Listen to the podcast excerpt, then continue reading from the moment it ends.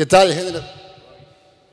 Muy alto, eso es mi voz. Bueno, ¿qué tal, generación vida?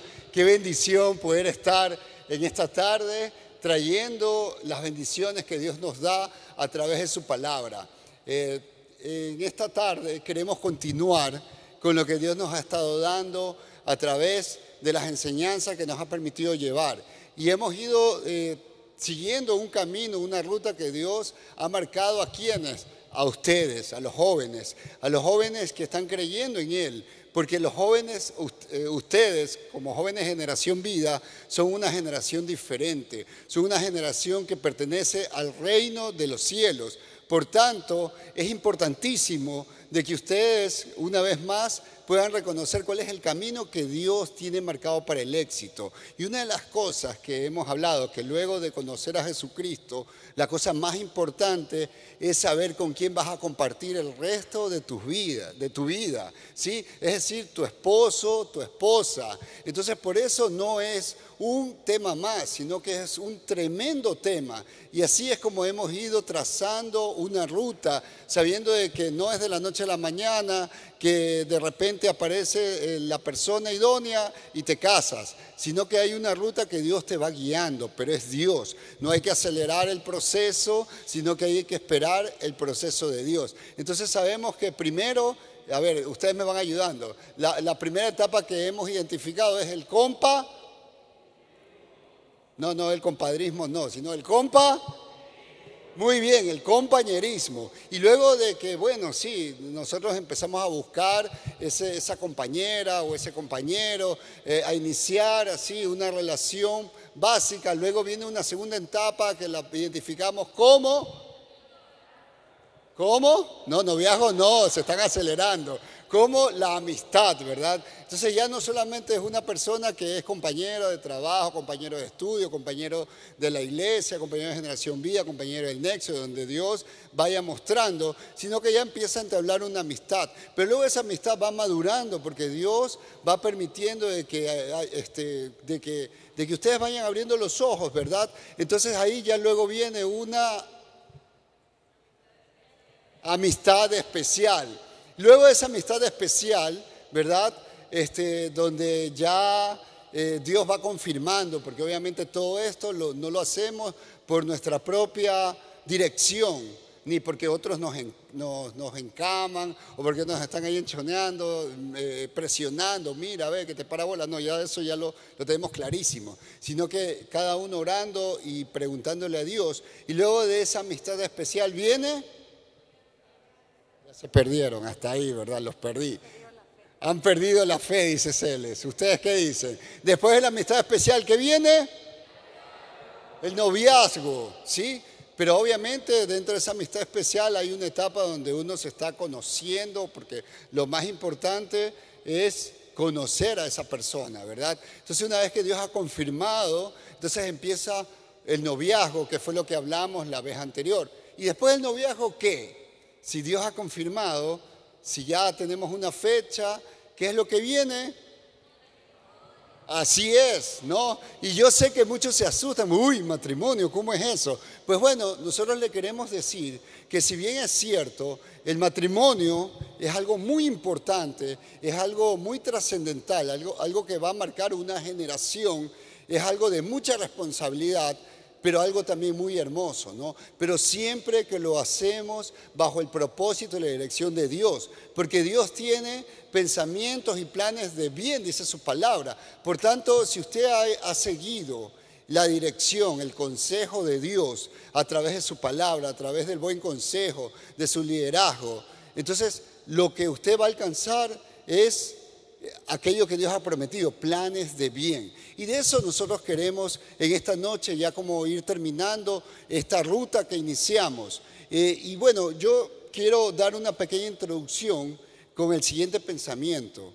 Eh, el matrimonio entre un hombre y una mujer es algo que no apareció de repente, sino que ya estaba en los planes de Dios. Y vemos que para Dios es tan importante el tema del matrimonio que cuando nosotros empezamos a leer el libro, la Biblia, ¿verdad? Empezamos obviamente por el Génesis, ahí se nos narra, lo, primero es una boda, una boda donde nada más y nada menos que el que, el que efectúa o el que, o el que lleva a cabo esta boda es Dios mismo. Preparó un jardín hermoso, el jardín del Edén, para casar a la primera pareja que eh, las conocemos todos como Adán y Eva. ¿Sí o no?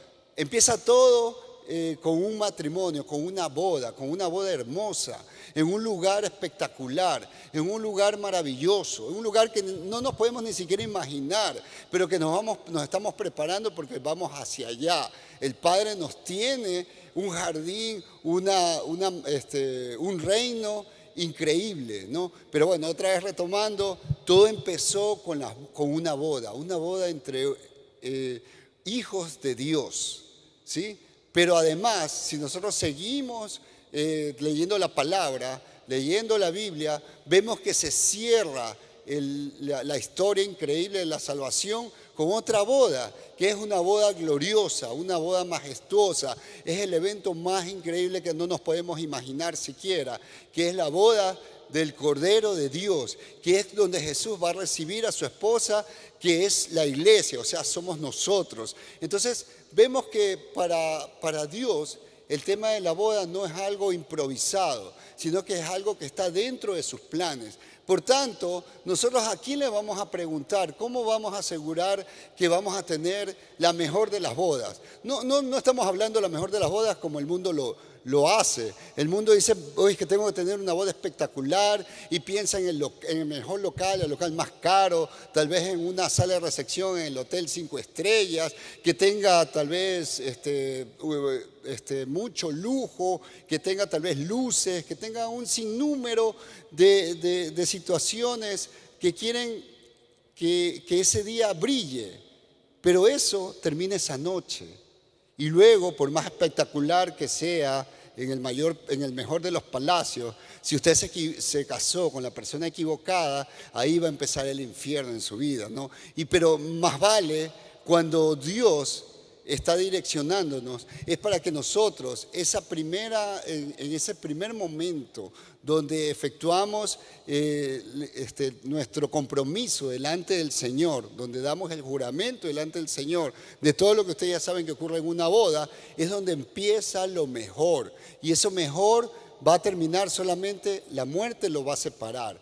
Dice la palabra que no hay fuerza humana que lo pueda separar lo que Dios ha unido. Pero para eso nosotros tenemos que entender y prepararnos, asegurarnos, eh, dar ese paso de la manera correcta. ¿sí? Entonces, eh, hay un sinnúmero de enseñanzas. Aquí nosotros hemos dado así como que las más eh, trascendentales, pero en realidad hay un sinnúmero y una, mucho que aprender. Cada varón tiene que prepararse para ser la cabeza de su hogar. Nosotros vemos, por ejemplo, en el libro de Génesis que Dios primero formó a Adán y Adán lo, mandó a que haga un trabajo, que se prepare, que empiece a administrar toda la creación que él había hecho. Vemos a veces como que juego, poner el nombre de los animales, no es una menor cosa. Dios le entregó a Adán el mundo y para que prepare ese lugar para su amada. Y cuando nosotros leemos que Dios, eh, Dios dijo, no es bueno que el hombre esté solo. A veces pensamos, uy, es que a Dios se le, eh, se le pasó, lo hizo solo Adán, y de repente Dios se dio cuenta, uy, no, algo le falta. No, no, de ninguna manera, porque Dios eh, es omnisciente. Así que Él ya sabía todo lo que conviene y no conviene, sino que lo que nosotros eh, leemos cuando dice no es bueno, es una declaración que Dios está haciendo, ¿no? Es una declaración, dice, ya es el momento. Es el momento que el hombre ahora camine en compañía. Entonces, queridos hombres, a ustedes primero me dirijo. Y es algo que obviamente aprendí. Nosotros tenemos que prepararnos para ser las cabezas del hogar. Hoy el mundo está todo torcido, las sociedades están en caos es porque no hay hombres preparados para administrar correctamente un matrimonio. Y hay matrimonios descabezados. Hay matrimonios donde hay ni media cabeza, porque la mujer quiere ser cabeza, el hombre también, y hay disputas, hay situaciones y empiezan los conflictos, es porque no hemos seguido el consejo y la dirección de Dios. Entonces, hombres, nosotros tenemos que tomar la iniciativa, no es solamente pasar el momento como el mundo, el mundo este, tiene una idea, un concepto de matrimonio y lo ha llevado a la parte legal. Es legal casarse como es legal divorciarse, pero en el reino de los cielos no existe tal cosa. En el reino de los cielos el Señor unió para toda la vida, pero hay leyes eternas que rigen este, este esta sagrada unión. Así que eh, eso es lo que nosotros en esta noche queremos ahondar, enseñarles y direccionarles, para que ustedes tengan un matrimonio conforme los planes del Señor. Así que Celes nos quiere compartir algo. Como decía Eber, mi esposo, en la escritura en el libro de Mateo capítulo 19, verso 5 dice, por esta razón el hombre dejará a su padre y a su madre y se unirá a su mujer, y los dos serán una sola carne. Por consiguiente, ya no son dos, sino una sola carne. Es decir, cuando usted se casa, ya deja de pensar solo en usted mismo sino que viene a ser con su esposa o su esposo de un solo pensamiento. Y es ahí donde muchos se estancan y es ahí donde muchos tropiezan. Pero el Señor así lo ha dicho, habla de una unidad en el espíritu, pero también en lo físico. Eh, el matrimonio es indisoluble, como Heraldo lo decía. Por consiguiente, en Mateo 19, verso 6 dice, ya no son dos, sino uno. Por tanto, lo que Dios ha unido, ningún hombre lo separe, porque es un pacto divino, eterno y perpetuo. O sea, el Padre no juega con esta decisión y por ende nosotros sus hijos no podemos jugar al matrimonio, a ver si esto va a salir bien y a ver si me resulta con él o con ella. Usted tiene que estar claro que esto es hasta que la muerte lo separe, hasta que la piel se arrugue, hasta que ella ya no se vea tan bonita, hasta que todo se caiga, usted tiene que seguir amando a esa mujer. Amén. O sea, tú no amas a esa mujer eh, por lo linda que es. Yo le mencionaba a alguien en esta semana, alguien que em, su matrimonio no iba muy bien porque él se quedó sin trabajo. Y entonces ella decía, no sé si voy a soportar esto, no sé si pueda más. Yo ya estoy cansada con con llevar la carga de mi hogar y ella, confundida, pensaba que ya no amaba a su esposo. Y yo le decía, es decir, que el nivel de tu amor es lo que Él te pueda dar. El amor va mucho más allá de eso, va mucho más allá de lo que Él me pueda entregar o ella me puede entregar.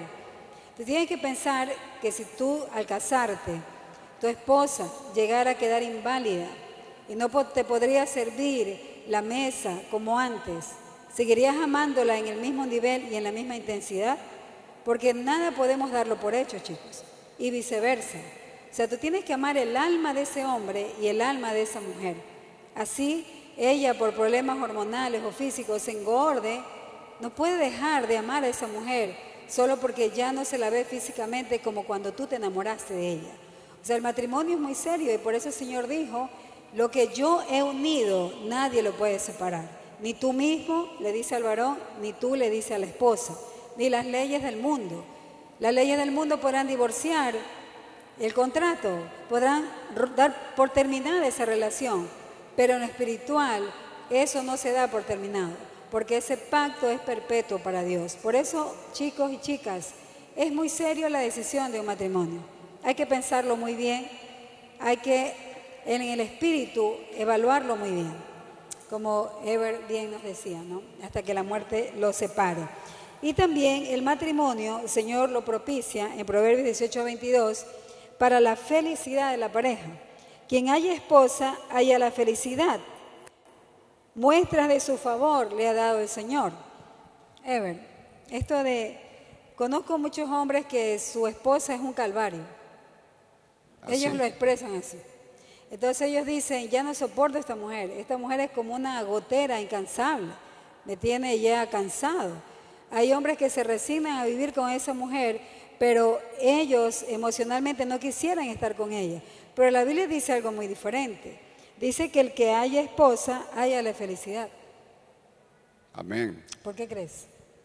Bueno, es porque así como vemos cómo el Señor le presentó, le trajo a, Adán, le trajo a Eva, era la idónea para él. Y Adán inmediatamente reconoció que era parte suya. De la misma manera, ustedes van a decir, bueno, porque no había otra mujer, ¿qué más le quedaba, qué más le quedaba a Adán? ¿no? decir, bueno, no tengo eh, con quién escoger. Por eso mismo, precisamente por eso nosotros necesitamos más al Señor, que el Señor nos direccione, pero el Señor, nosotros como varones tenemos que estar, y obviamente las mujeres también, ¿no? Pero los varones tenemos que estar siempre eh, eh, conectados con el Señor, conectados para que Él nos vaya dirigiendo y nos muestre cuál es la idónea. ¿Por qué? Porque eh, es la persona con la cual nosotros vamos a complementar y para ser una potencia para lo que Dios nos ha traído a este mundo, que no es otra cosa que la extensión de su reino. Entonces, si nosotros caminamos bajo la dirección del Señor, vamos a pegarle al éxito y, aquella eh, persona, aquella esposa o esposo, no jamás se va a convertir en una carga o en un estorbo por, cualquier cambio, por cualquier situación. Y viceversa, ¿no? Porque a veces también eh, las esposas reaccionan a, situaciones que el mismo esposo causa o viceversa. Entonces, por eso es importantísimo, chicos. Yo eh, a veces comparo con una decisión tan superflua, por así decirlo, pero sin embargo nadie lo toma así tan a la ligera, por decir, cuando uno va a comprar un vehículo. Si uno que nadie va pasando ahí por, más dinero que tenga en el bolsillo, decir, oye, ese carro me gusta, lo compro. No, sino que se detienen a averiguar muchos datos, ¿no? Primero, en qué estado está, eh, cuál es la potencia. Ahora que ha subido y que están subiendo los combustibles, un dato importantísimo es cuánto combustible consume, cuánto me rinde, cuántos kilómetros por cada galón, etcétera. ¿Cuánto más no debemos eh, pensar y considerar si de aquí hasta cuando me muera, con quién voy a casarme? Porque es delante del Señor que estoy haciendo un compromiso. Y aparte porque sé que es una decisión buena. No, no es solamente ya me toca casarme y ya me tengo que casar porque si no se me pasa el tren. No, sino que es porque ya sé que dentro de los planes de Dios estaba que yo me case, ¿sí? Pero tengo que casarme con la persona correcta, ¿sí? No, no, no para después. Hay muchos jóvenes, y eso sí le digo siempre a mi esposa, hay muchos jóvenes que no quieren escuchar el consejo y toman la decisión. Pero una vez que se casan, créanme que son los más desesperados por estar, este, denos tiempo, pastores, que tenemos que hablar, tenemos conflictos matrimoniales, no nos entendemos, Y, esas cosas se pudieron haber evitado cuando, si siguen el consejo en el tiempo adecuado, para que más vale el matrimonio sea un deleite, sea cumplir el plan de Dios. Y, sabe, gracias Ever, y también cuando Dios dice, puchica, ya no son dos, sino una sola carne, es donde viene el gran misterio, pero a la vez la gran aventura.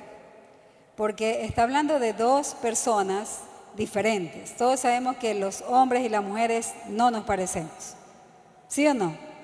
Somos muy diferentes, nos enamoramos diferentes, pensamos diferente.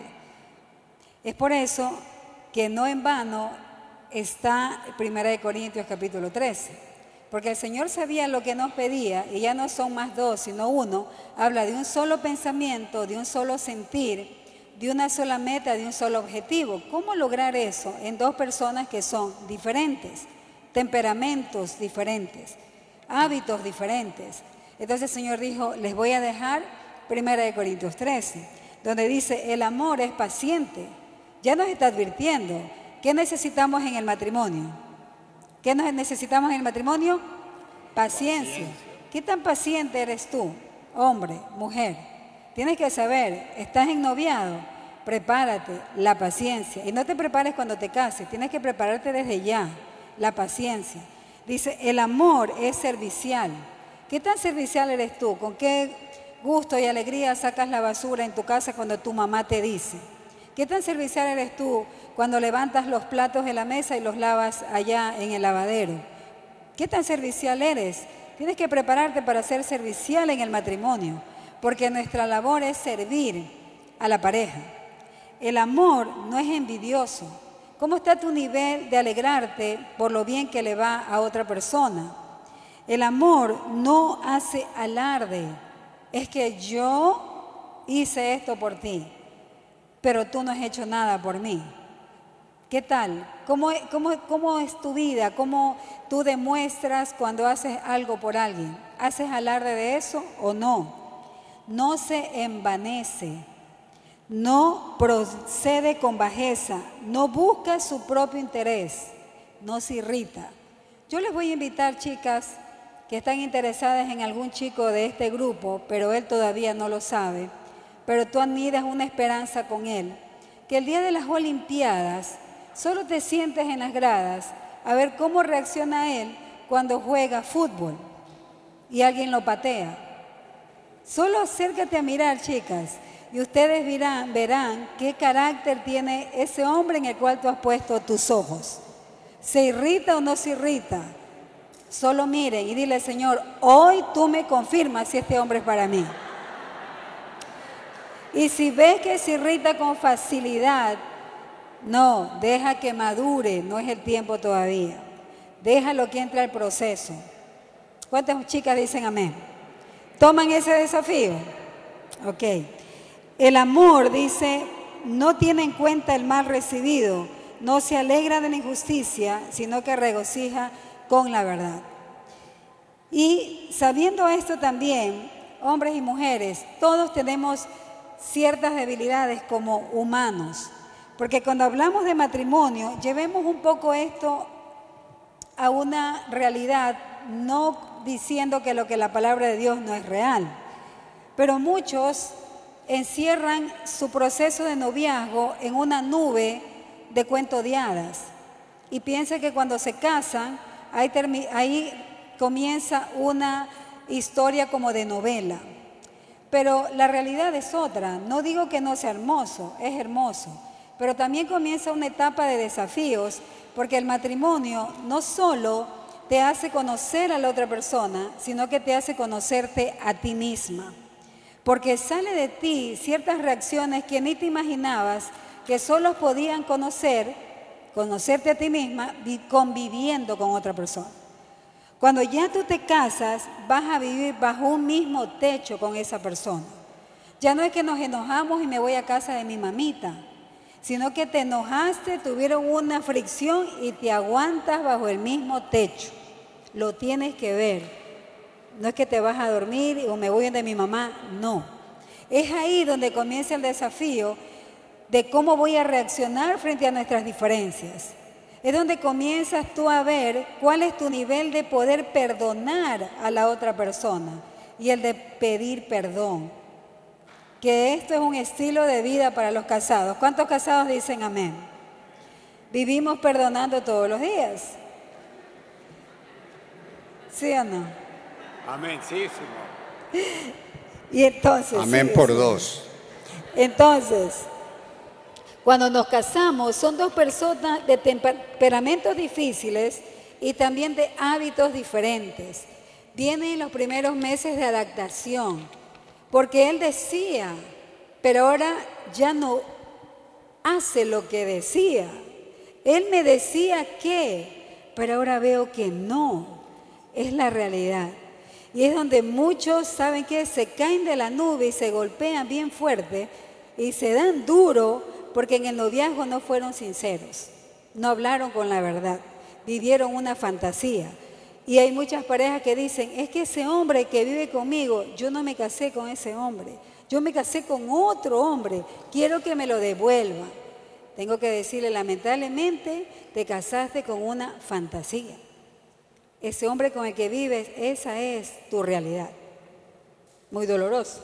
Y viceversa, ¿no? Y viceversa también. Esa mujer con la que yo me casé, no, no es. No es la dulce y tierna que imaginé. Es súper brava. Me quiere pegar. porque actuó con fachada. De ahí la importancia de los procesos de conocerse. Y ahí ya no hay vuelta atrás. Es que yo quiero el divorcio. Es que me voy con mi mamá y mi papá a los cinco meses de casado. No, mijito, te equivocaste. Si quieres hacer las cosas como Dios manda y llamas a Dios con todo tu corazón, en lo último que uno piensa es en el divorcio. Y que me la tengo que calar, ¿sí? Es tu proceso. Si amas a Dios, dice esta mujer o este hombre, pues tomé la decisión, equivocada o no, voy a utilizarla para que me perfeccione. ¿Cuántas? Bueno, no digan amén porque aquí hay muchos solteros. Todavía no digan amén. Pero los casados decimos amén. Si escucharon que no lo dijeron con mucha convicción, solteros están a tiempo. Están a tiempo para escoger bien. Ahora, en el matrimonio, más que otra cosa, ¿sabes qué se necesita? Tolerancia. Porque hay actitudes en nuestras parejas que de pronto nos toca tolerar. Si no quiero un conflicto. No estoy hablando de pecado, sino actitudes que no son pecado, pero que toca tolerar.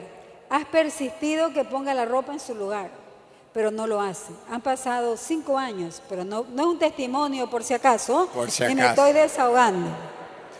Mi esposo es muy ordenado. Pero tú dices, han pasado cinco años y no encuentro un cambio, cinco años de conflicto porque no organiza las cosas. ¿Sabes qué? Voy a cambiar mi actitud voy a tolerar. Tolerancia. Lo que en el matrimonio más se necesita también es la paciencia. Dentro del matrimonio ya no existe el maquillaje, chicos. Ya no están las pestañas postizas. Ya no hay cómo se esconda. Ya se levanta y espero que no te levantes con Fiona cuando en la noche se transformaba. Por eso es importante, nuestro pastor Randy en su tiempo daba este consejo a los novios. Tienen que caerle a su novia en la casa sin avisar para que la conozcan realmente. Y el que tengo aquí a mi izquierda, mi amado esposo, me hizo eso, pues me cayó un día, siete en punto de la mañana, me esperó en la esquina de la casa, yo salí a mi trabajo sin maquillaje. Cuando me pita, dije, no puede ser sin maquillaje. Me conoció tal cual y me dijo, me gustas más ahora.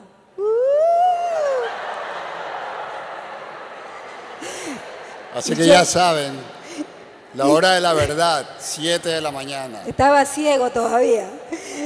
Y dije, yo gastando en maquillaje. Entonces, es el día donde, ¿sabes qué? Se levantan y pues no hubo oportunidad de lavarse los dientes. Oh, buenos días, mi amor. Sí, un mal aliento un daño gástrico, gases. ¿Sí me entiende? Que cuando hay respeto, espérate un ratito, voy al baño. Pero también va a haber momentos donde él o ella están en el baño, sale del baño y dígame que ese fecal es perfumada. O sea, lo estoy llevando a la realidad también, ¿no? Entonces, son momentos, ¿verdad?, donde sí te pueden chocar si tu noviazgo ha girado alrededor de una Fantasía. Fantasía. El momento de comer, el momento de ir a hacer las compras, ya el momento donde que es, puchica, antes yo no iba al supermercado, menos al mercado, eso lo hacía mi mamá. Ahora te toca a ti. Planificar el menú de comida, planificar cuándo vamos a comprar, mirar que ya no hay papel higiénico, ya no hay jabón, ay, se me escapó, tengo que lavar la ropa, eh, tiene la camisa planchada, sí o no, a no ser que ustedes tengan dinero suficiente para contratar una empleada, benditas mujeres de Dios.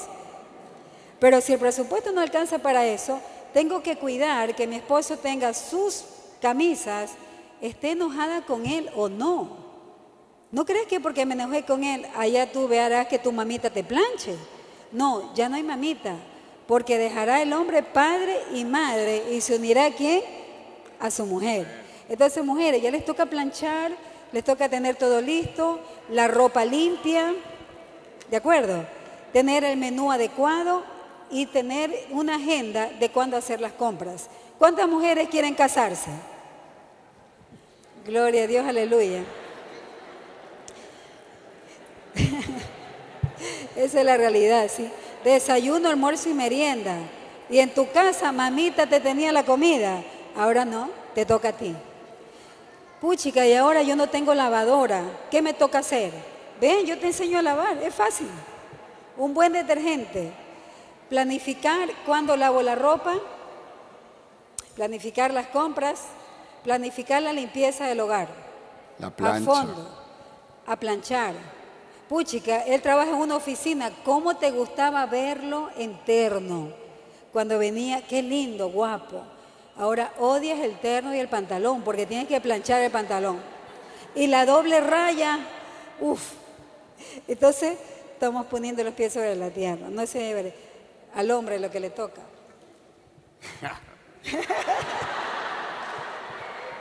No va a alcanzar el tiempo. Ya lo dijiste todo, ya lo dijiste todo.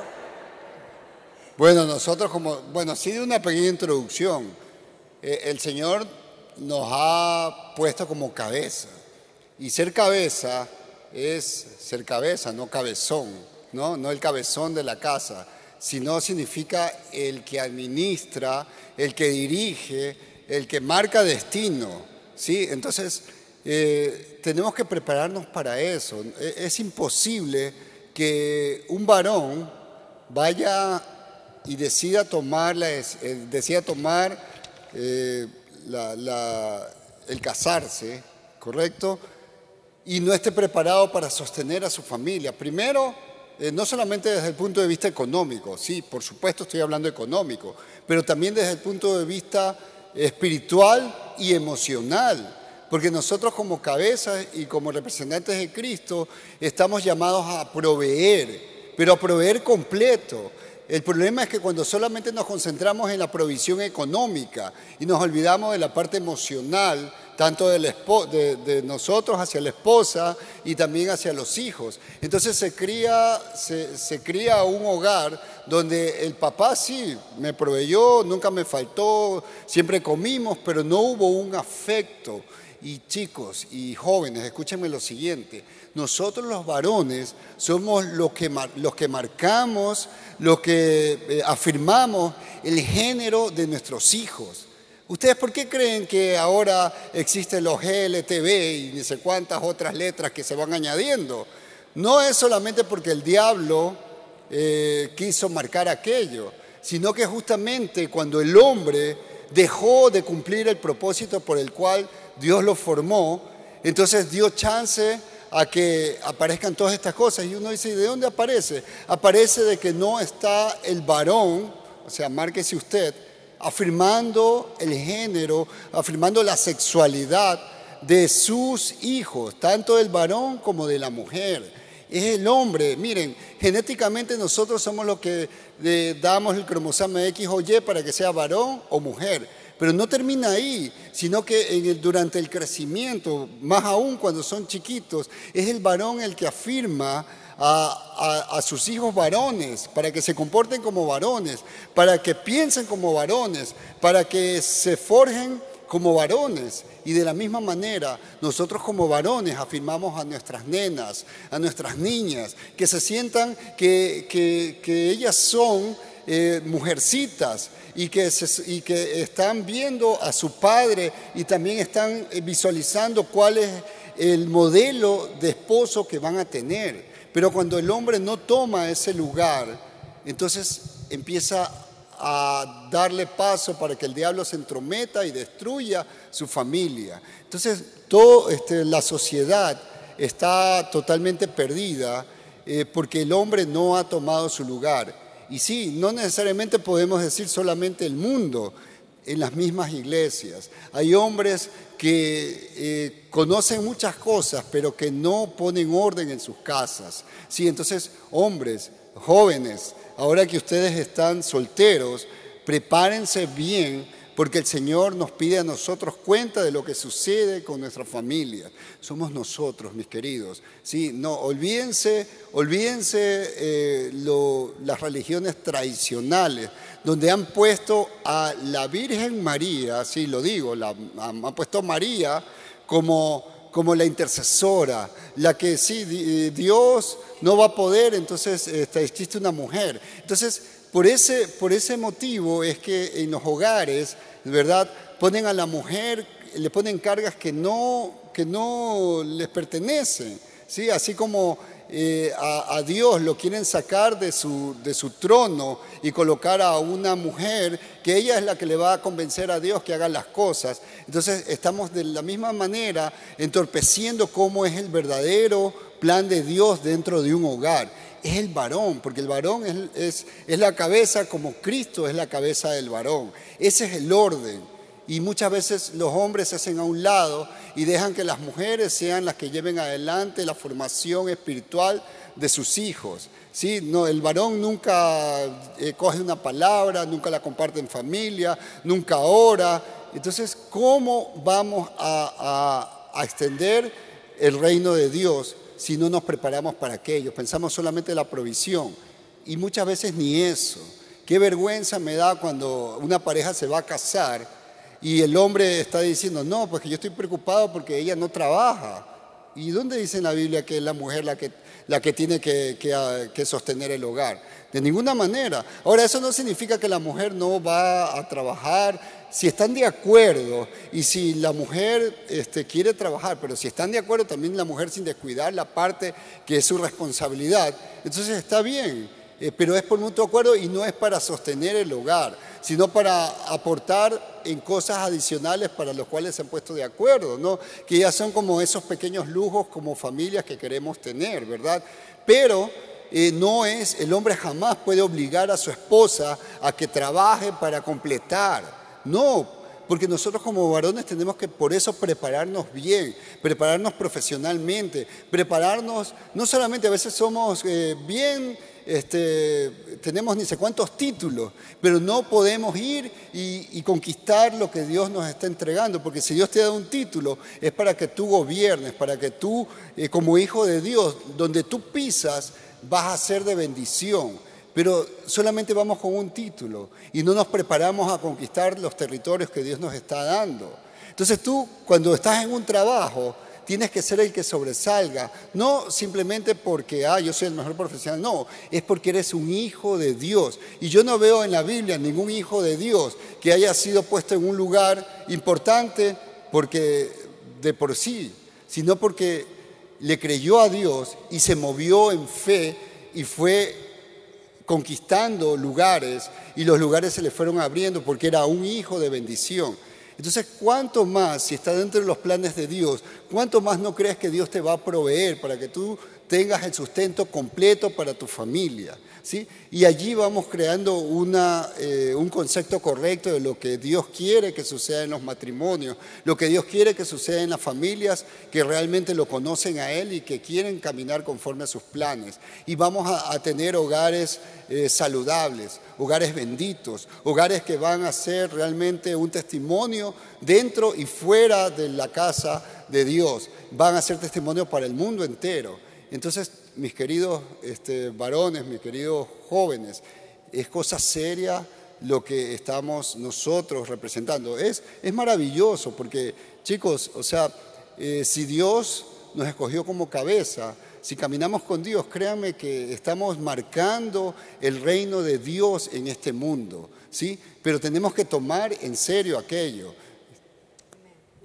Y ya que Beraldo habla de economía, eh, Recuerden, la economía dentro de un matrimonio tiene que ser única. Si usted ahora de soltero o de soltera es como individualista y está pensando que usted mujer, cuando yo trabaje, lo mío es lo mío y ella lo de mi esposo es mi esposo, pues no. Tiene que haber una unidad. La palabra de Dios dice una sola carne. Ahora, vamos a hablar de una realidad también. Una de las primeras causas de divorcio es las diferencias o peleas por la economía. Y hemos querido traerles un presupuesto familiar. Usted me podrá decir, pero si yo no estoy casado, por eso mismo, porque quiero que queremos que sepan con cuántas papas se hace un caldo. Los que están en noviados, que sepan lo que es el matrimonio. O sea, no solo de besos se va a mantener, el estómago necesita comer. Entonces no solo de romanticismo. Entonces hemos querido traerle un presupuesto actual a la fecha y de qué rubros nosotros estamos hablando. Este, este presupuesto se lo pedí a Jeff, lo ha hecho muy bien. Pasa adelante, mi hija. Entonces, ¿qué tenemos allá? Veamos. Tenemos los ingresos y los gastos, algo básico. Los ingresos, lo que entran, pueden ser los sueldos de, de ambos, de la pareja. Entonces, tenemos entre esos rubros están en los ingresos, vamos a decir los sueldos. Si son de relación de dependencia del esposo y de la esposa. Está muy pequeño, ¿verdad? Ya, dale todo, dale clic a todo, mijo. Del esposo y de la esposa. Algún ingreso eventual o alguna inversión. No sé cuántos ustedes sean inversionistas o tengan un ingreso adicional que puede ser que tú eres contador y tú este, haces los informes al SRI de alguna empresa y etcétera. Tenemos los gastos, veamos los gastos, aunque diezmos y ofrenda no es un gasto, es una inversión, pero le he puesto como un egreso. Eso no puede faltar dentro del presupuesto familiar. Veo que muchos están interesados anotando, que bien. La alimentación, dónde vas a vivir, sea el alquiler o sea el pago de una casa que hayan comprado. La vestimenta, ella se tiene que vestir, no solo vestido que se ve, sino ropa interior también, que muchas mujeres se quejan muchas veces de eso, que del esposo no se preocupa de eso. La educación, si aún están algunos terminando la educación, la salud, importante tener un seguro de salud, puede ser que tú optes por el salud IES o, un, salud, un, servicio de salud privado, el transporte, en qué se van a movilizar, la gasolina, taxi, eh, la metrovía, etcétera. Tiempo de, eh, eh, hay que pensar en un valor para recreación. Vamos a salir a tomarnos un café, un helado, etcétera. Y nunca está de más guardar un rubro de ahorro para cualquier imprevisto. Vamos a la siguiente. Hemos em, eh, simulado, ah, chévere, gracias. La siguiente, Nati. Hemos simulado allá, a ver, poco a poco, ahí nomás. Vemos los ingresos netos. Asumamos que él gana mil dólares y la esposa, dale, gana 800 dólares. Nati, síguele. Sueldo del esposo. Siguiente. Siguiente, siguiente. Acá tenemos, pues ellos tienen un ingreso extra, dan asesoría, mamá, papá, todavía cordón umbilical y por ahí les va dando un dinerito, mi hijita, le ponen la mano, alguna platita, ¿ya? Estás ahí por fe, 200 dólares. Espérate un ratito, puede ir poco a poco, espera. Entonces, los ingresos de esta pareja, de esta pareja, es dos mil dólares. No está mal, ¿verdad? Dos mil dolaritos. Veamos los egresos. Los egresos, a ver, da la siguiente, mija. Ya, lo primero, diezmos y ofrendas. Todos deben saber que nosotros vivimos bajo una promesa y vivimos también bajo amor y sabemos que lo que el Señor nos ha dado separamos el 10%. Si gana esa pareja dos mil dólares, diezmo es 200 dólares. Digamos que tienen una ofrenda de 50 dólares, está poquito, pero bueno, 50 dólares. Entonces, 250 es un egreso. Hemos considerado que esta pareja vive en el centro de la ciudad y paga un arriendo, solo es de una pareja, no hay niños todavía, solo los dos, ojo. Y paga un, arriendo, da la siguiente mija, de 300 dólares y en alimentación 300. No es supermercado. Yo sé que está bien bajito el rubro porque es más, pero alimentación 300 es yendo a la plaza, donde no te gustaba ir, allá al mercado. Ay, no, que mi mamá va al supermercado. Bueno, si ganas 2.000 va a tener que irte a la plaza a comprar para que le alcance. Y eso que aún está poquito. Ahí estamos considerando alimentos básicos. No sé si Jeff consideraste jabón, papel higiénico, pasta, ¿eso no? ¿O ahí también está? Ahí está. La siguiente. Arriendo. Servicios básicos, luz, agua, teléfono, servicios celulares, internet. Digamos que hay un gasto de 90 dólares. Siguiente. Salud, tienes un seguro privado de 108 dólares, sigue ahora sí toda, mi querida Nati. Vestimenta 100 dólares, esto es mensual. Pago de carro, si tienes carro, gasolina, pero el carro es, voy con mi esposa, la dejo en su trabajo, yo me voy a mi trabajo y el carro queda parqueado 8 horas laborales y por ahí un paseíto, fin de semana, venimos a la iglesia porque la súper está bien cara a no ser que quieras la otra gasolina que te daña el carro a la larga, ¿no? Entonces tenemos, y el seguro del carro, porque no, no es sabio tener un carro y que no tenga su seguro. Pago de carro seguro, combustible 120, estudio 60 dólares. Por ahí más o menos. Un ahorro planificado, 200 dólares. ¿Cuánto necesita recreación? 72. ¿Qué será? Unos cachitos, una empanadita, un heladito, no sé qué les alcanzará con 72 dólares mensuales, porque si los dividimos para cuatro semanas a 15 dólares, mira, más o menos, ¿qué se pueden comer? Dividido para dos, 7 dólares nomás podemos comer. Nos sentamos, vamos al dolarazo, ¿qué pides tú? ¿Qué pido yo? Para que nos alcance el presupuesto. Esta pareja, puchica, vive así, ¿ve? rajatabla, porque cero, pero está haciendo un ahorro de 200 dólares. Te pregunto, tú que estás de novio, ¿tienes dos mil dólares para vivir así? Si la respuesta es no, sigue esperando. Es que los problemas económicos traen problemas, muchachos. Traen roces. Se pueden ir salvando. No digo, no quiero, no queremos desmotivarlos con esto. Queremos solo que vengan a la realidad. Este es un presupuesto de ese tipo, Ever. No sé si tengas algo que acotar. No, está claro. Ya, ahora, hemos hecho otro presupuesto cuando ella no trabaja, trabaja él. Dale, por favor. Sabemos que la condición en este momento de nuestro país es que en todo empleo te quieren pagar solo el sueldo básico. Sueldo básico. Pero digamos que aquí este hombre, varón de Dios, ora, intercede y es un hombre que sirve a Dios y está ganando dos sueldos básicos. Pero ella no está trabajando, todavía no consigue trabajo. Entonces hay un ingreso de 800 dólares. Esa misma pareja diezma y ofrenda fielmente. Se alimenta con lo mismo, etcétera, etcétera. No le quedó para nada más.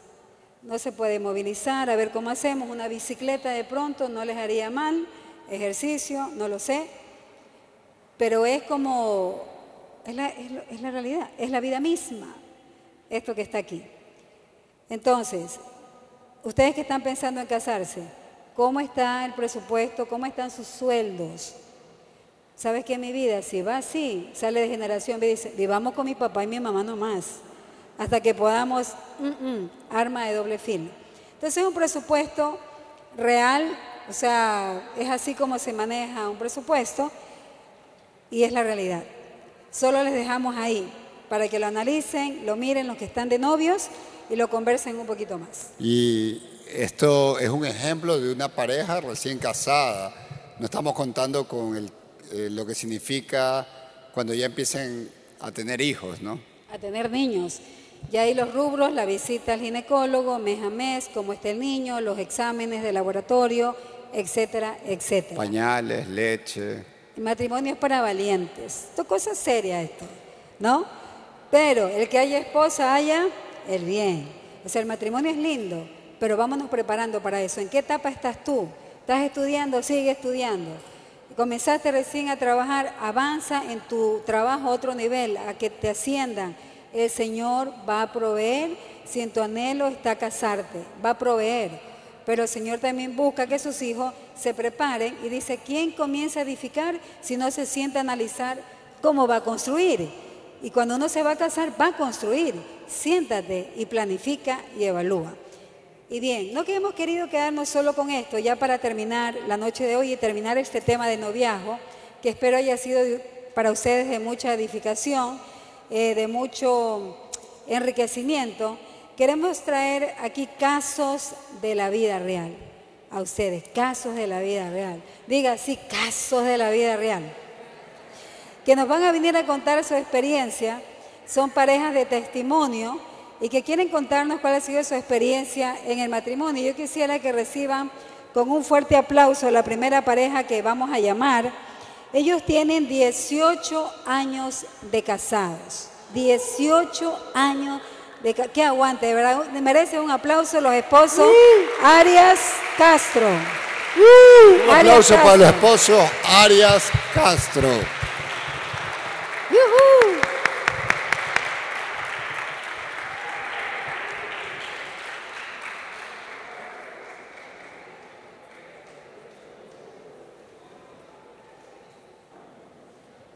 Ana Luisa y Javier se conocieron aquí en esta iglesia, para los que no lo conocen.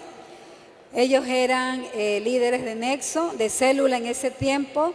Javier fue uno de mis primeros discípulos cuando llegó a la iglesia de La Roca, Analisa también. Yo quería que Analisa reaccione, pero no reaccionó. Escogió un buen hombre y escogieron una buena mujer. 18 años de casado. Eh, queremos que Ana Luisa y Javier nos comenten cómo ha sido el proceso de ustedes de ese constante perdonarse y volver a empezar. Bien, buenas noches. Buenas noches. Este, bueno, el tema específico del perdón, sí, eh, nos tocó vivir algunos asuntos que como Celeste ah, contaba, ¿no? O nos enseñaba el día de hoy. Experiencias que uno de pronto le toca vivir eh, tal vez uno no se imagina, no piensa y a veces ni uno mismo se conoce ciertas cosas porque son nuevas experiencias. Eh, yo sí puedo catalogarme en ese sentido en mi inicio de matrimonio que fui terrible. fui terrible. sí. Mi esposa ha tenido harto amor, harta paciencia. Este, sí hubo de mi parte muchas situaciones en las cuales Dios me permitió eh, pasar situaciones en, en las que me llevó a pensar a entender y a conocer las muchas veces que como persona había tal vez herido, lastimado a mi esposa, con palabras, gestos, actitudes, muchas veces egoístas, este, muchas veces tal vez desubicado un poco en el tema de que ya, como decíamos un principio, de que se separará y dejará padre y madre y serán una sola carne. Entonces, de pronto, muchas ideas, a veces creo que cuando hay matrimonios que recién están empezando, está la idea de que seguir con la vida de soltero, ¿ya? Y eso trajo ciertas situaciones, como dije, que de mi parte sí, como que fue un poco fuerte. Eh, Dios trató conmigo, el Señor fue bueno y bien dice la palabra que aquella esposa haya bendición. Yo, fui, yo he sido recontra que bendecido. No puedo decir que ella piense lo mismo. Pero bueno, el Señor es bueno, es grande y como dice mi esposa, Dios nos ha unido, Dios nos ha preparado y en eso hemos visto la mano de Dios.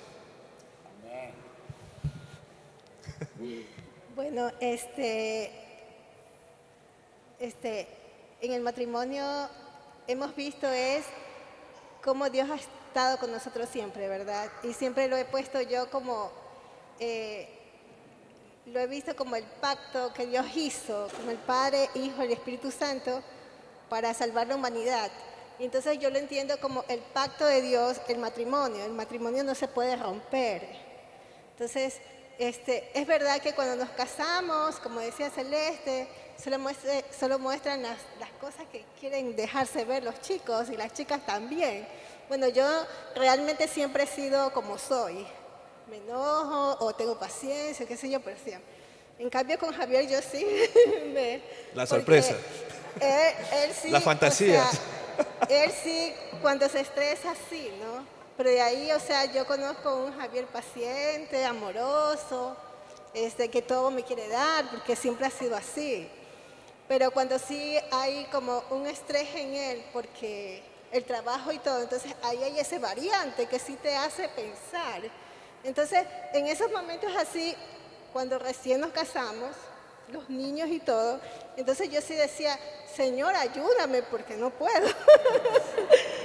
Háblale y eso, ¿no? Porque yo veía que muchos se, se adelantaban con los trabajos y todo, y ya la palabra de Dios como que ya era muy, no muy intensa como antes, ¿no? Sino que era más trabajo. Entonces yo sí le decía a Dios eso. Y cuando en momentos así que, que habían así como como distanciándonos, yo le, yo le, yo le decía a Dios, yo me humillaba a Dios, yo, yo doblaba rodillas y me echaba a llorar y le decía, Señor, ayúdame, porque no puedo. Entonces, Él me dijo algo que me quedó así, es de que me dijo, como oveja muda, yo fui al matadero.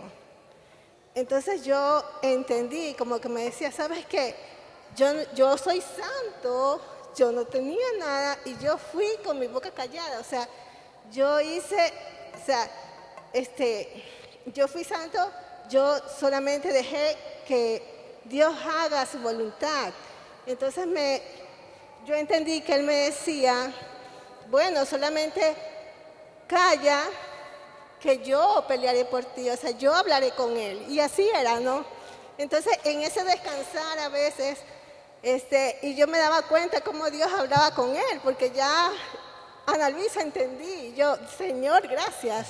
Entonces son cosas que yo, este, yo sí pude ver y aún puedo ver la mano de Dios en mi vida, en mi matrimonio, ¿ya? Y, y eso.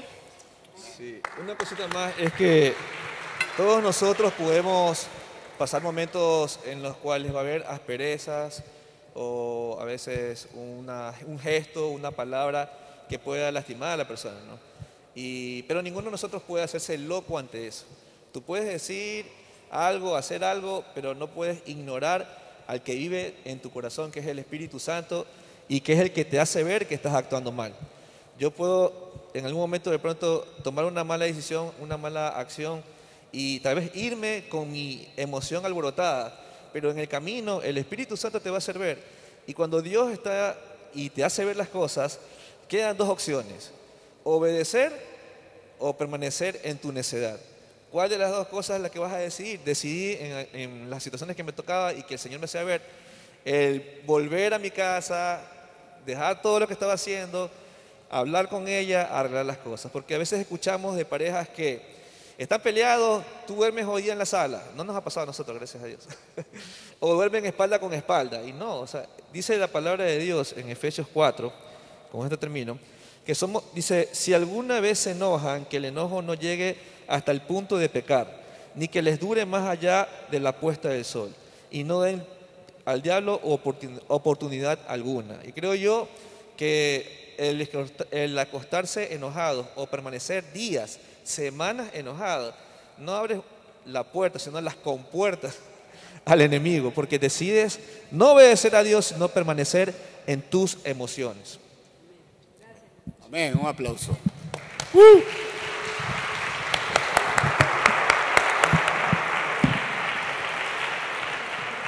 Bueno, y ahora queremos llamar a una segunda pareja que también nos va a bendecir con su testimonio. Y se trata de los esposos Caicedo Reynoso, por favor.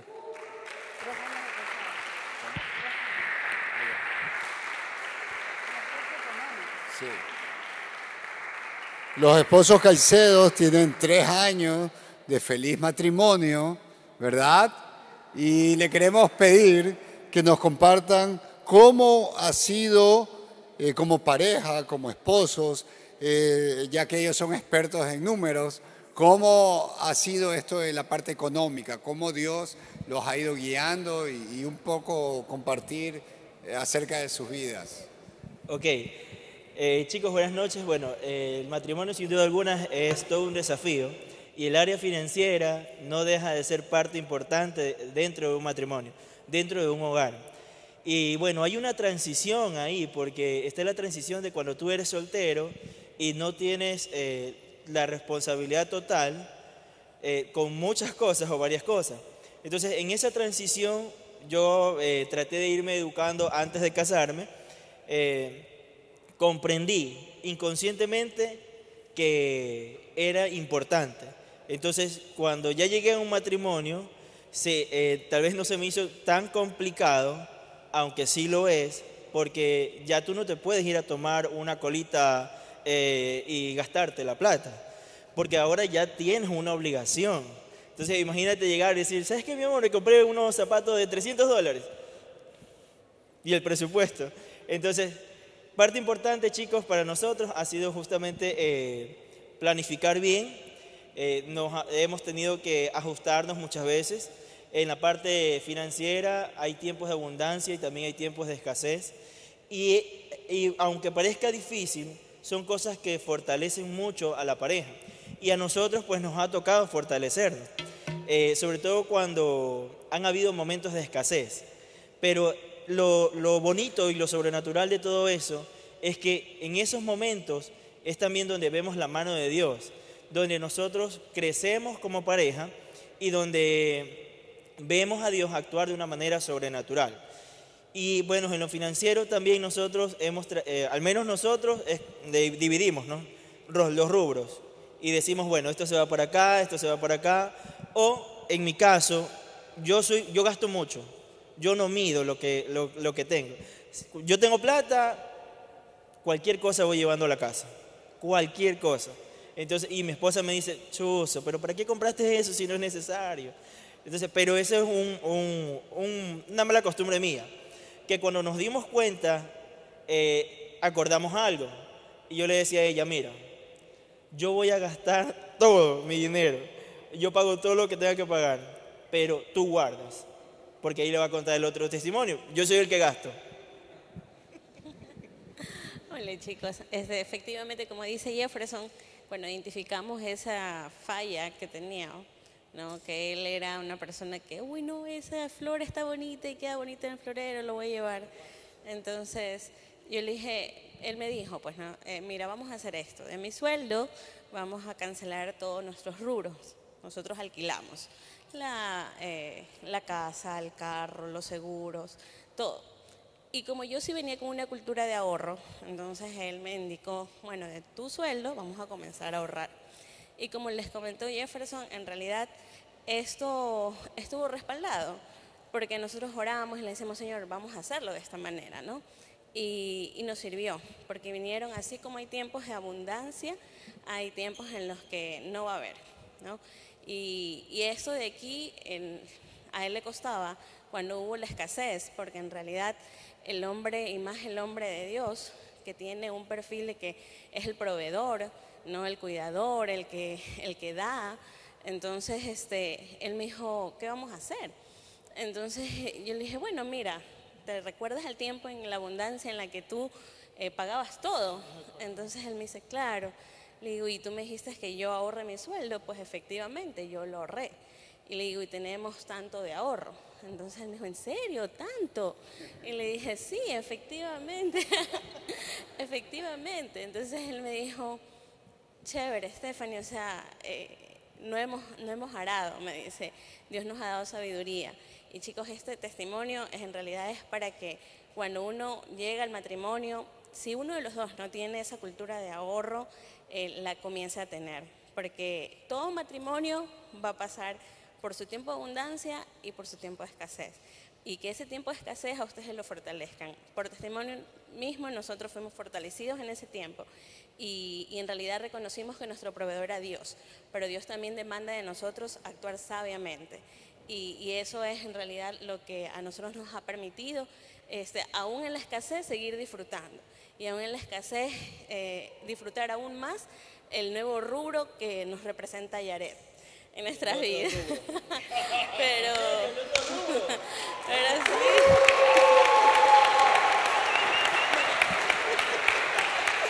En serio, ahí está el otro rubro. Una última cosa, siempre es importante que la pareja llegue a un acuerdo, porque cuando tú trabajas, yo trabajo, este es mi sueldo, este es tu sueldo, las cosas no van a marchar bien, porque entonces no hay un matrimonio si queremos, queremos seguir viviendo la vida de soltero. Y ahí sí van a haber problemas. Amén. Gracias, chicos. Gracias. Bien.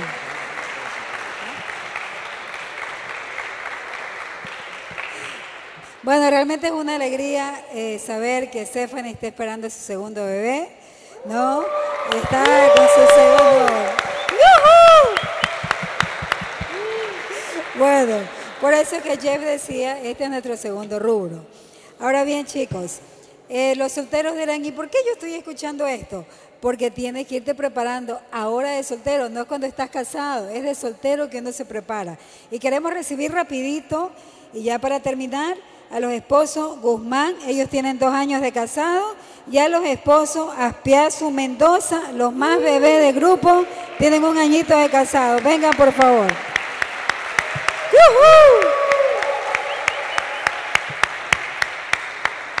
Felices de la vida, bien. Bien, queremos pedirle a los esposos Guzmán que ellos eh, hablen a los chicos que están de novio, a los que están pensando en casarse, de cómo ustedes han podido llevar eh, entre ustedes como pareja el ayudarse mutuamente. Y Juan Carlos y Nati, que nos hablen cómo fue su proceso de adaptación, ya que ustedes tienen un año de casados. Hola chicos, ¿cómo están? Buenas noches. La verdad, este tema es de suma importancia y ustedes tienen que conocerlo. La pareja ideal es la que te va a apoyar en todo momento e incluso en tus mejores eh, decisiones cuando a veces te vienen eh, situaciones en que no puedes tomar eh, a la ligera una decisión. Así ha sido ella desde un principio, desde la amistad. Por eso es importante que tú conozcas que la persona que voy a estar a tu lado en lo más mínimo sea de apoyo sin esperar nada a cambio. Y eso lo ha sido Linda hasta el día de hoy. Y en la actualidad como pareja, de verdad que eh, a veces los hombres nos creemos que podemos tomar las decisiones. No, yo soy la cabeza, mejor yo tomo y no le digo nada, sino que más bien conversalo y de verdad que eh, ella te ayuda a pensar. Ella te puede decir tal vez sí, tal vez no, mira, puedes verlo de esta manera y de verdad que hasta el día de hoy siempre he consultado antes de poder tomar alguna acción o decisión para poder este, tomar eh, la mejor acción en ese momento. Entonces, de verdad que ha sido de bastante apoyo hasta el día de hoy. Yo le agradezco a Dios por, por esa gran bendición que me ha dado.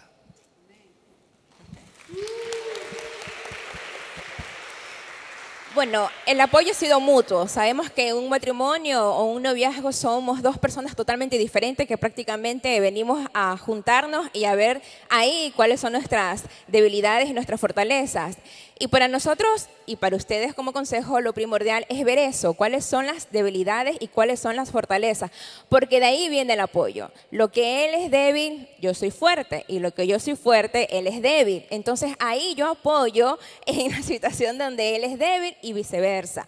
Eh, es muy importante conocerse bien en el tiempo de lo que es amigos especiales, como hemos visto, lo que es en el noviazgo, porque ahí tú te das cuenta si realmente quieres pasar toda tu vida, el resto de tu vida con aquella persona. Entonces, el consejo es ese, chicos, valoren mucho lo que hemos escuchado todo este tiempo y sobre todo observen para las chicas, observen mucho a la persona que ustedes están interesadas, porque eso después, ya en el matrimonio no hay vuelta atrás.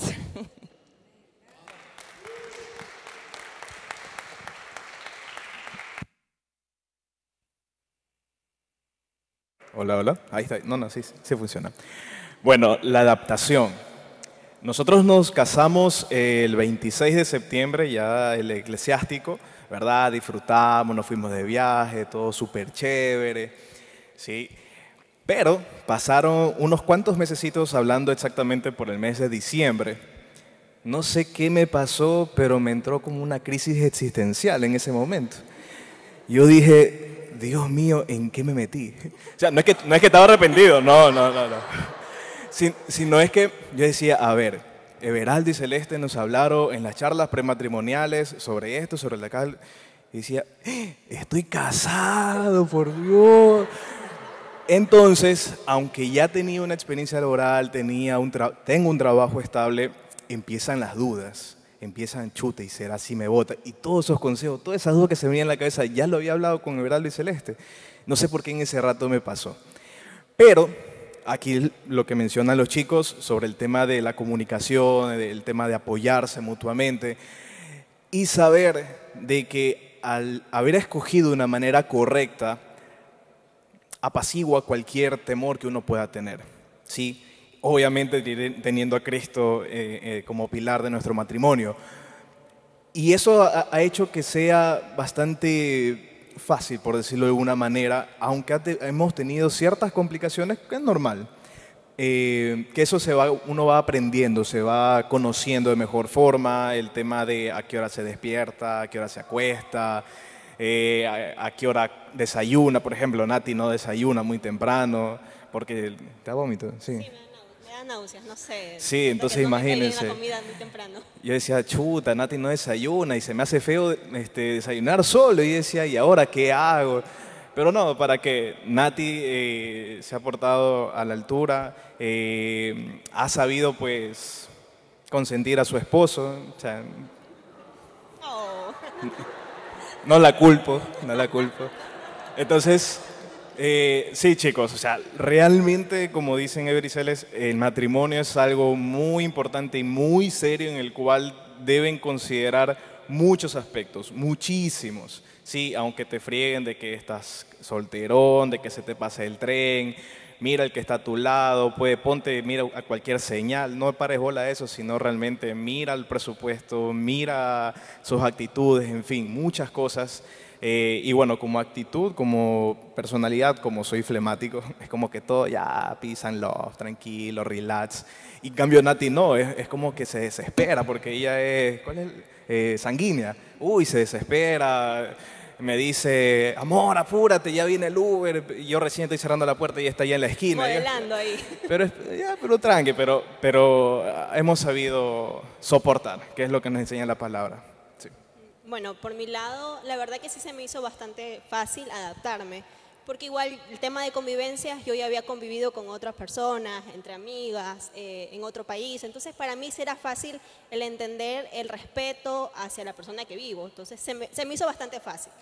Y, bueno, yo también llegué a un punto de decir, uy, estoy casada, uy, estoy casada, pero eh, lo he disfrutado. Toda esta etapa he disfrutado cada una. Antes cuando era soltera yo decía, uy, tener que cocinar, uy, tener que lavar, uy, tener que tantas cosas. O sea, ya antes me hacía mi mamá y ahora me toca a mí. Entonces, pero una vez escuché en una prédica que decía que una mujer cuando ama de verdad no le pesa nada. Entonces, eh, y me pasó. Entonces, eh, prepararle su comida, eh, ver lo que le gusta, entonces tratar de como hacerle ese tipo de comida. Entonces, lo que no le gustaba, por ahí se, lo trataba de engañar, en el buen sentido. No, le gustaba el brócoli. No me gustaba el brócoli, esta mujer. Ahora como brócoli, por Dios. Yo decía que era alérgico al camarón y mira lo que hace el amor. Ahora como camarón, Dios, Dios mío. Sí, la verdad que cada alimento eh, hemos ido adaptándonos, ¿no? Yo no comía antes pescado, ya como pescado, creo que por lo que somos uno, es como que los gustos de él los, los tengo yo, no sé qué pasó. Entonces, pero hasta como ya pescado. Como encebollado, por fin. Sí, ya como encebollado, antes no comía encebollado. Entonces, ha sido muy bueno el Señor eh, durante todo este tiempo en, mi etapa de adaptación. Entré a estudiar este, en este año, el poderme adaptar también, equilibrar mis estudios, eh, equilibrar mi tema matrimonial, eh, las cosas de la casa. A veces es súper difícil porque no te da el tiempo. Es como que no duermes, tienes que dormir menos, eh, hacer limpieza profunda una vez a la semana, pero súper profunda. Eh, los otros pasar por ahí la escoba rapidito para que no se vea tan sucio. Pero, o sea, es irnos eh, adaptando a cada proceso que va viniendo día a día. Entonces, pero en todo esto, de verdad, Dios ha sido tan bueno con nosotros, tan bueno en este poco tiempo, tenemos 10 meses apenas, vamos a cumplir 10 meses, pero lo hemos disfrutado. Yo siento que, o sea, se ha pasado volando, pero así mismo como que hubiéramos estado tanto tiempo casados. No sé, es algo medio extraño, contradictorio. No, no, pero o sea, es como que eh, tenemos tanta la confianza que es como que lo hubiera conocido toda mi vida. Y creo que también eso fue muy importante de habernos conocido tanto en, el noviazgo. Nosotros quizás no, no, nos enseñaron cuando empezamos nuestro noviazgo el proceso como ahora les están enseñando. Y de verdad es de mucha bendición ese proceso. Pero nosotros igual eh, siempre quisimos hacer las cosas bien, pedir la dirección de parte de Dios. Y Él nos fue guiando durante todo ese proceso. Entonces, eh, yo por el general, yo soy como soy donde sea. Entonces, y Él también es así. Entonces él me conoció llorando, me conoció enojada, me conoció en todas mis facetas. Entonces en el matrimonio para él no fue sorpresa de que, uy, Natalie está, no sé, está llorando porque está estresada, porque yo cuando me estreso mucho yo lloro.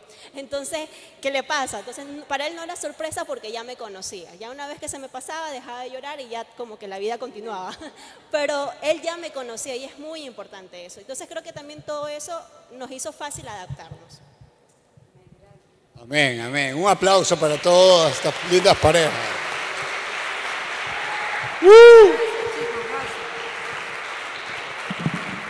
Así cada, cada uno de estos matrimonios eh, nos han dado eh, el testimonio de que eh, el matrimonio es cosa seria, ¿verdad? Pero a su vez, cuando hacemos las cosas, nos preparamos para lo que se viene, podemos disfrutar y podemos transformar lo que podría ser una catástrofe en un deleite. Así que chicos, una vez más y ya para cerrar eh, este tema, eh, hay que prepararse. Si no, no tomemos como el mundo toma eh, este, una relación, un enamoramiento y de ahí ya el matrimonio, sino que sepamos que nosotros no pertenecemos a este mundo, por tanto no podemos caminar como el mundo, sino caminar conforme los planes de Dios para tener el éxito asegurado. Amén. Amén. Así que vamos orando, vamos dándole gracias a nuestro Padre. Padre, bendecimos tu nombre, Señor. En esta noche estamos agradecidos por tu palabra, porque tu palabra no, no es en vano, Señor, sino que tu palabra viene a cumplir un propósito en la vida de tus hijos, Señor. Y aquí estamos tus hijos que estamos eh, hambrientos y estamos eh, expectantes de lo que tú nos quieres enseñar. Padre, yo eh, bendigo a Generación Vida, Padre. A cada uno de estos jovencitos que están aquí, Padre, en esta noche, que están formando parte de este grupo que tú has tú has formado, que tú has querido modelar a una generación totalmente diferente a lo que está fuera en el mundo, para que seamos testimonios con nuestras propias vidas de los planes de bien que tú tienes, aún en el matrimonio, Señor. Padre, que cada uno de ellos abra su corazón que no es el momento de cerrarlo, sino de abrirlo para que tú les hables, para que por medio de tu palabra ellos sean recibiendo un consejo oportuno, para que cuando venga aquel tiempo, el tiempo especial que tú has preparado en sus vidas, puedan ser de gran bendición, puedan estar avisados y preparados para poder enfrentar cualquier situación, porque sobre todo te han honrado a ti te han puesto a ti en primer lugar y han querido hacer las cosas desde un principio bien. Gracias te doy, Padre. Gracias porque tú eres bueno y porque tú siempre tienes eh, cosas que decirnos para nuestro bien. Padre, bendecimos tu nombre. Amén. Amén. Un fuerte aplauso para nuestro Señor. ¡Uh!